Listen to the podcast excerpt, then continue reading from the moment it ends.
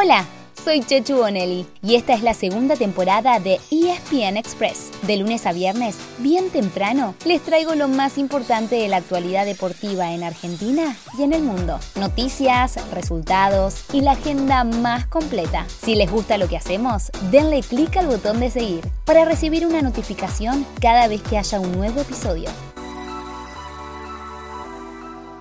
Así se viene Vinicius, cierra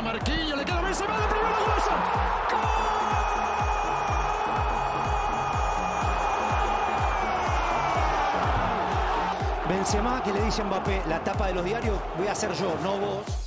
El Paris Saint-Germain tenía un gran objetivo para esta temporada, pero otra vez se llevó una gran frustración. Estuvo a media hora de mantenerse en carrera para ganar la UEFA Champions League, su gran cuenta pendiente. A los 60 minutos de la vuelta de octavos, le ganaba 1 a 0 al Real Madrid en el Bernabéu, es decir, que tenía dos goles de ventaja. Pero con un hat-trick de Karim Benzema, el merengue se impuso 3 a 1 y pasó a cuartos de final. En el PSG fueron titulares Lionel Messi y Leandro Paredes, mientras que Angelito Di María entró desde el banco. Y la gran pregunta es, ¿qué pasará con Mauricio Pochettino? El técnico tiene otra temporada más de contrato por delante, pero hay que ver si después de esta eliminación el club toma otro camino. Mientras tanto, la otra serie terminó con empate sin goles entre el Manchester City y Sporting de Lisboa. Los ciudadanos avanzaron sin problemas al haber ganado 5 a 0 el partido de ida. El martes ya se habían clasificado Bayern Múnich y Liverpool. Y la semana que viene se definirán las otras cuatro series: Manchester United, Atlético Madrid, Ajax Benfica, Juventus Villarreal y Lille Chelsea. Te aplasta River, entran con una gana. No hablemos ya lo que juegan de titulares. 5 a 0.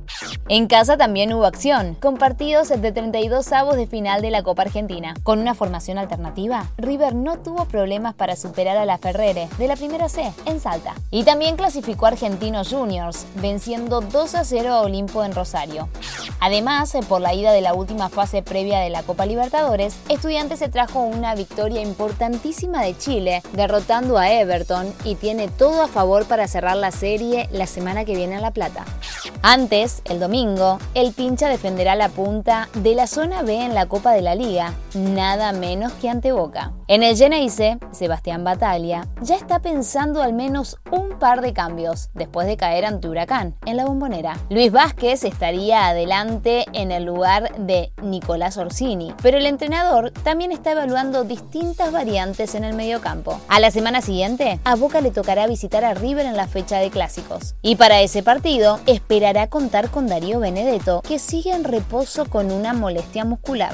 Todavía no es oficial, pero los Pumas están cerca de confirmar a su nuevo entrenador. El elegido es el australiano Michael Cheika, quien ya trabajó en el equipo de Mario Ledesma, el coach que dejó el cargo el mes pasado. Si todo va bien, mañana viernes la UAR oficializaría el nombramiento. Cheika llega con un currículum muy importante como entrenador. Entre otros logros, ganó el Super Rugby y el Rugby Championship, además de ser subcampeón del mundo en 2015 con la selección de su país. Los fanáticos del tenis seguramente están contentos porque la espera terminó. Ayer comenzó el torneo de la WTA en Indian Wells y hoy empieza el de la ATP, el primer Master 1000 del año. En ambos casos, con transmisión de Star Plus. Habrá seis argentinos: Diego Schwartzman, Fede Del Bonis, Facundo Bagnis, Sebastián Baez, Fede Coria y Juan Manuel Cerúndolo. Y otra vez, el gran ausente será Novak Djokovic. El serbio estuvo incluido en el sorteo, pero confirmó que no podrá entrar a los Estados Unidos por no estar vacunado contra el COVID-19.